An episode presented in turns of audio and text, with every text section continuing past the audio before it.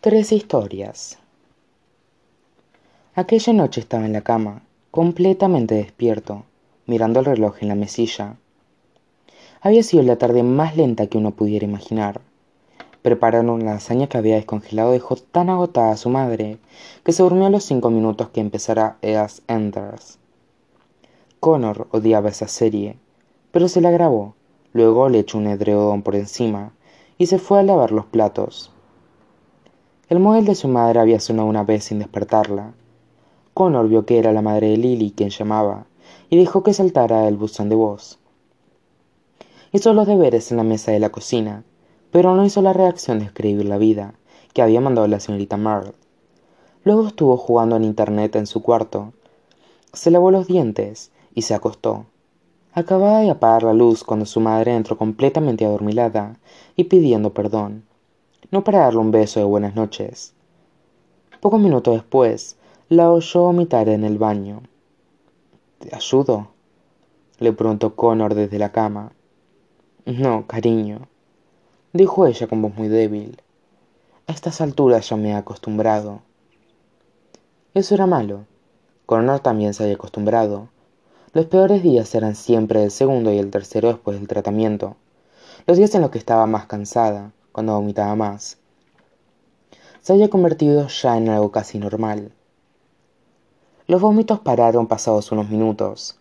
Oyó que su madre apagaba la luz del baño y cerraba la puerta de su cuarto. Eso había sido hacía dos horas. Llevaba despierto desde entonces, esperando. Pero, ¿esperando qué? El reloj de la mesilla marcó las 0,005 luego las 00,06. Miró la ventana de su cuarto, cerrada a cal, y cantó aunque la noche todavía era cálida. El reloj dio las 00,07. Se levantó, fue hasta la ventana y miró afuera. El monstruo estaba en su jardín, mirándolo fijamente.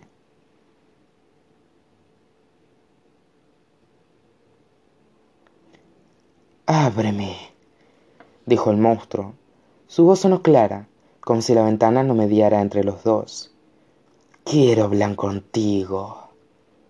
Sí, claro, dijo Connor sin levantar la voz. Eso es lo que siempre quieren los monstruos, hablar. El monstruo sonrió. Daba pánico verlo. Si tengo que destrozar la ventana, lo haré encantado levantó un puño de madera lleno de nudos con la intención de atravesar la pared de la habitación. No gritó connor. No quiero que despiertes a mi madre. Entonces sal dijo el monstruo y aun estando dentro de su habitación a connor se le llenó la nariz de un olor húmedo a tierra y a madera y a savia. Qué quieres de mí no es lo que yo quiera de ti connor o'malley el monstruo pegó la cara a la ventana. Es lo que tú quieres de mí. Yo no quiero nada de ti, replicó Connor. Todavía no, dijo el monstruo. Pero ya lo querrás.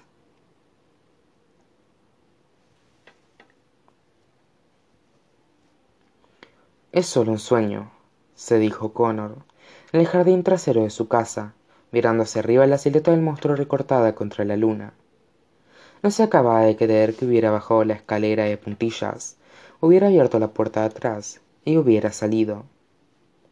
Seguía sintiéndose tranquilo, lo cual era extraño. Esa pesadilla, porque seguro que era una pesadilla, por descontado lo que lo era, era tan distinta a la otra. Por empezar no había terror, ni pánico, ni oscuridad. Y sin embargo, allí estaba el monstruo tan claro como la noche más clara diez o quince metros por encima de él respirando pesadamente en el aire de la noche. Es solo un sueño dijo otra vez. Pero qué es un sueño connor o'malley.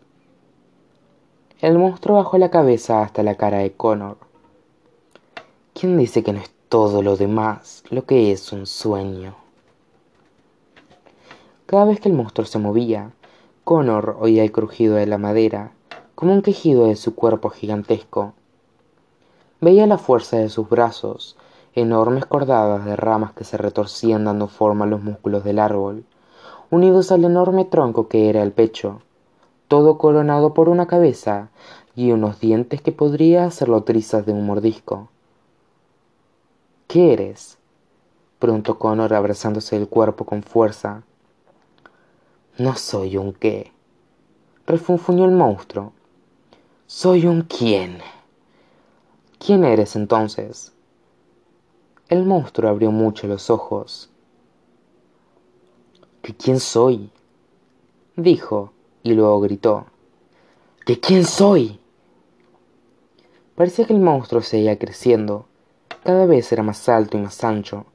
Un viento súbito lo rodeó, el monstruo abrió los brazos tanto que parecía que le llegaban a horizontes opuestos. Tanto que parecían lo bastante grandes como para abarcar el mundo. He tenido tantos nombres como años tiene el tiempo, dijo con un rugido.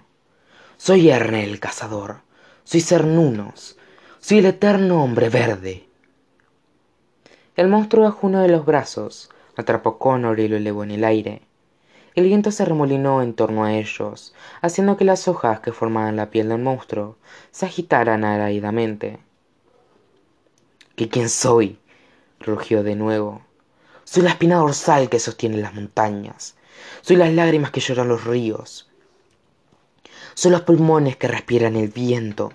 Soy el lobo que mata al gran ciervo, el gavilán que mata al ratón, la araña que mata a la mosca. Soy el gran ciervo, el ratón, la mosca que son comidos. Soy la serpiente que el mundo que se devora la cola. Soy todo el que no está domesticado y no se puede domesticar. Acercó a Connor uno de sus ojos. Soy esta tierra salvaje y he venido a por ti, Connor O'Malley. Pareces un árbol. El monstruo le apretó hasta que Connor empezó a gritar. No he hecho andar todos los días, muchacho, solo cuando es cuestión de vida o muerte, y espero que se me escuche. El monstruo aflojó la presión y Connor pudo respirar de nuevo. Vale, ¿y qué quieres de mí? El monstruo esbozó una sonrisa diabólica. El viento se aplacó y sucedió la calma. Por fin, dijo, la razón por la que he echado a andar. Connor se puso tenso. De pronto tenía miedo. Esto es lo que pasará, Connor O'Malley, continuó el monstruo. Vendré a ti de nuevo otras noches y... Connor sintió que se le encogía el estómago, como si se estuviera preparando para recibir un golpe. Te contaré tres historias, tres historias de otras voces en las que tuve que echar a andar.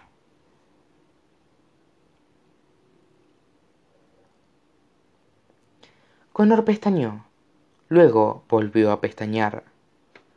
¿Me vas a contar historias? Así es, dijo el monstruo. Bueno. Connor miró a un lado y a otro sin dar crédito.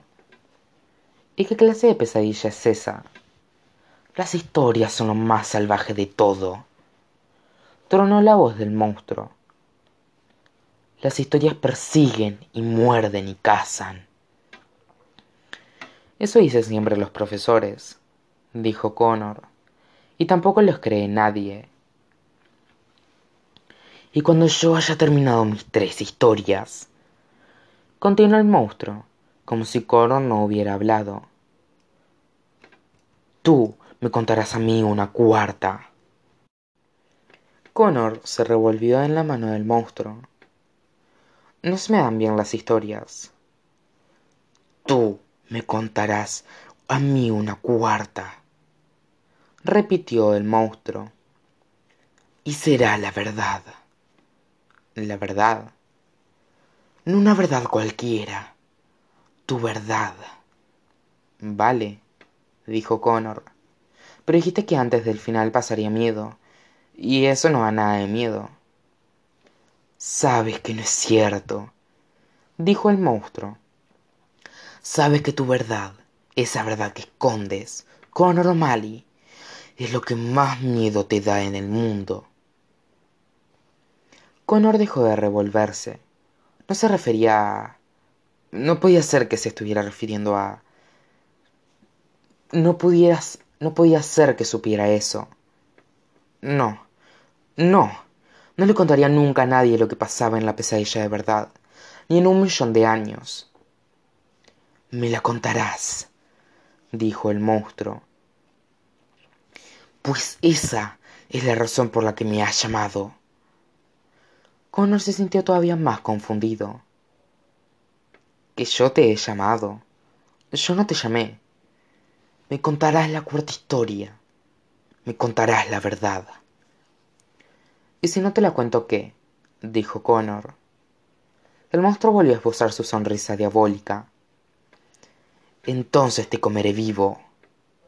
Y abrió la boca hasta lo indescriptible, tanto que podría comerse el mundo entero, tanto que podría hacer que Cono desapareciera para siempre.